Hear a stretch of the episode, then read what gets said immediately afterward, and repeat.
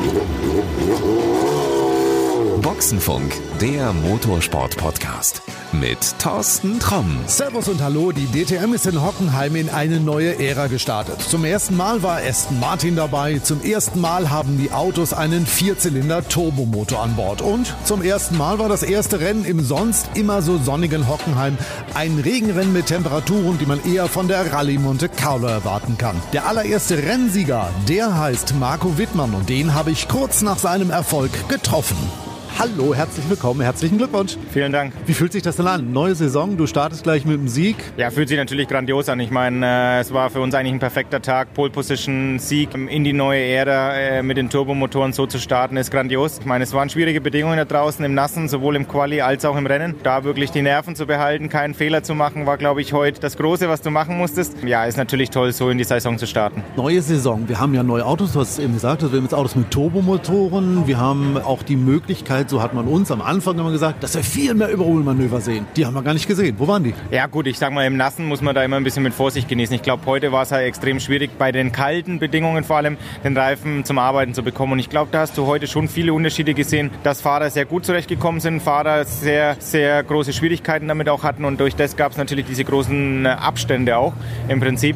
Und im Regen, sage ich mal, hast du auch zum Beispiel dieses DRS nicht zur Verfügung, was du unter trockenen Bedingungen hast. An sich, glaube ich, muss man da ein bisschen abwarten bis die ersten Trockenrennen tatsächlich sind. Es war trotzdem für uns eine Challenge als, als Fahrer an sich im Auto. Ja. Wir haben 100 PS mehr im Rücken und das merkst du natürlich vor allem bei nassen Bedingungen von der Traktion her, wo du wesentlich sanfter am Gaspedal sein musst, äh, um eben äh, nicht am Ende in den Dreher zu enden. Aber die Autos sehen doch gleich aus. Die können doch gar nicht so dramatisch vom Fahrverhalten für den Fahrer sein. Naja, was heißt, äh, sehen nicht anders aus? Ich glaube, der große Heckflügel, der ist deutlich sichtbar, dass der anders ist wie letztes Jahr. Ansonsten, klar, Abgesehen von dem Heckflügel hat sich optisch nicht allzu viel verändert, außer dass der Splitter etwas kürzer ist. Von der Motorhaube, die Lufteinlässe, sieht man deutlich, dass eben der Motor, der Turbo, wesentlich mehr Kühlung braucht. Und, und ansonsten natürlich der größte Einschnitt, die größte Änderung ist natürlich unter der Motorhaube, wo der Fan natürlich nicht sieht, sind die, ist der 2 Liter Vierzylinder Turbomotor mit, mit rund 100 PS mehr.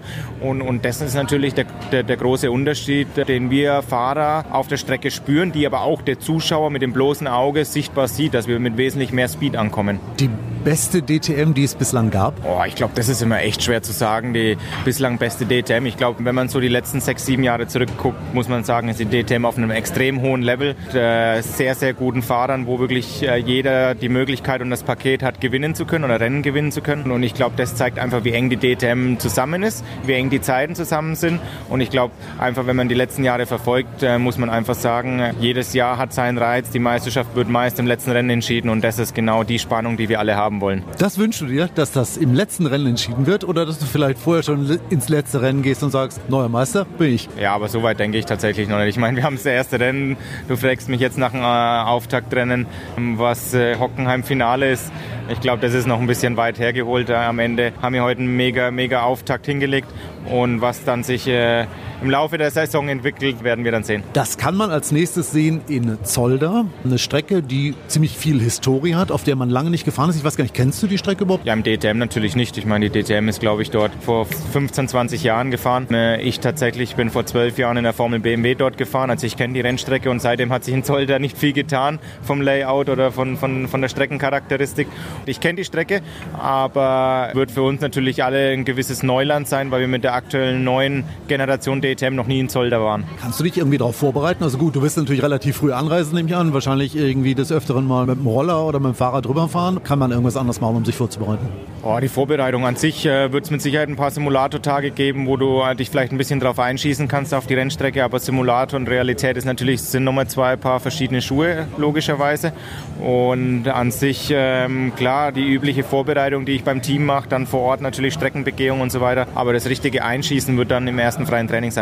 Du hast gerade angesprochen, die Begehung mit dem Team. Was bedeutet das? Also man sieht es öfters abends, dass Fahrer mit Ingenieuren oder Technikern um die Strecke gehen, öfter mal stehen bleiben, reden. Was genau entdeckst du da? Naja, im Prinzip läuft man um die Strecke mit den Ingenieuren, guckt sich jedes Detail der Rennstrecke an, ob sich Änderungen an der Rennstrecke gibt zum vergangenen Jahr, zum Beispiel, ob sich irgendein Curb geändert hat. Gut, soll das in dem Fall eine neue Rennstrecke für uns. Ja, ob es irgendwelche kritischen Punkte gibt. Das sind übliche Checks, die halt gemacht werden, bevor man tatsächlich das erste Mal auf die Rennstrecke dann geht mit dem Auto. Das wird also in Zolder vielleicht eine Runde länger dauern. Nö, also wir werden wie immer eine Runde laufen, wir werden deswegen keine zweite dranhängen. Okay, also wer es sehen will, sollte auf jeden Fall kommen und ich nehme mal an, dir die Daumen drücken. Ja, wenn er Marco Wittmann-Fan ist, dann auf jeden Fall. Ich meine, klar, ich freue mich natürlich auf viele Fans. Auf jeder Rennstrecke natürlich, ob Hockenheim, Zolder, ob es bei meinem Heimrennen ist. Ich freue mich immer über, über Unterstützung der Fans. Wenn die Fans dich auch im Fahrerlager sehen, ich habe gesehen, du hast immer Zeit für ein Foto, für ein Autogramm, kein Problem. Ja, meistens. Äh, ich würde nicht sagen, immer, immer ist ein großes Wort tatsächlich. Wir Fahrer sind manchmal auch viel im Stress oder rennen von Meeting zu Meeting. Da muss man manchmal hier und da auch mal leider jemanden äh, enttäuschen oder stehen lassen, aber wir Fahrer versuchen trotzdem so gut wie möglich alle glücklich zu machen. Also wenn du einen Fan mal irgendwann hast stehen lassen, dann soll er nicht böse sein, sondern einfach nochmal nach Zolder kommen. Genau, richtig. Oder Fanpost schicken an meine Fanpostadresse, dann kriegt er genauso die Autogrammkarten. Gut, die entsprechende Adresse, die packen wir gleich in die Shownotes rein und dann kann auch nichts schiefgehen. Marco, ich sage vielen, vielen Dank, wünsche dir viel Erfolg und wir sehen uns in Zolder. Dankeschön. So, das war's erstmal wieder für heute. Wie versprochen findest du in den Shownotes die Adresse von Marco und natürlich auch einen Link zu seiner Website. Wenn du dir das Rennen in Zolder mal live anschauen möchtest, kein Problem. In den Shownotes gibt es auch einen hilfreichen Link. In der nächsten Folge gibt es dann wieder mehr von interessanten Menschen aus dem Motorsport zu hören. Und wie immer der Tipp, damit du das nicht verpasst, abonniere uns einfach. Und das geht überall dort, wo es Podcasts gibt. Also, bis denn dann. Das war Boxenfunk, der Motorsport Motorsport-Podcast mit Thorsten Tromm.